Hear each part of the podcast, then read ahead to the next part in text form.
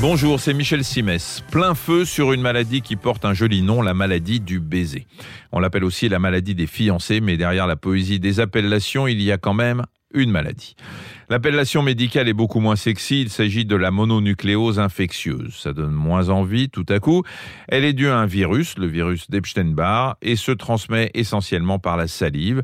C'est pour ça qu'on incrimine le fameux French kiss, même s'il y a d'autres moyens d'échanger le virus, notamment quand une personne a une quinte de tout et qu'elle projette des microparticules. On estime que 9 personnes sur 10 ont déjà été en contact avec le virus.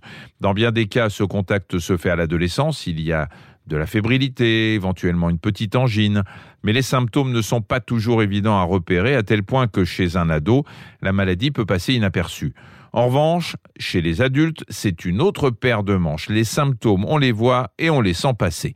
La période d'incubation dure entre 4 et 7 semaines, autrement dit pendant un à deux mois, il ne se passe rien, et après ça défile en cascade.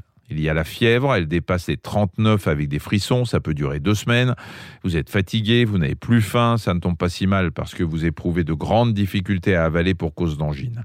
Je passe sur les douleurs musculaires, les maux de tête, les ganglions souvent douloureux dans le cou, voire l'apparition de plaques rouges sur le tronc, les cuisses ou les bras.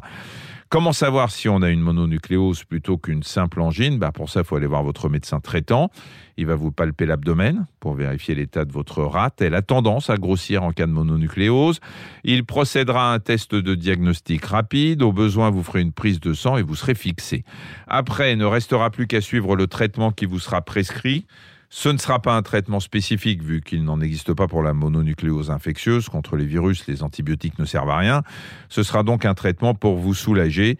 Pour le reste, vous aurez besoin de temps et de repos parce que si la maladie vous met KO pendant deux ou trois semaines, la fatigue peut s'étaler sur deux mois. Ah, puis j'oubliais, il vous faudra aussi une force mentale à toute épreuve.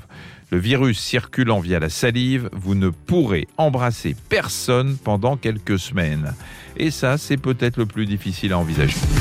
Merci d'avoir écouté cet épisode de Ça va beaucoup mieux. Si vous avez aimé, n'hésitez pas à en parler autour de vous et à nous mettre des étoiles.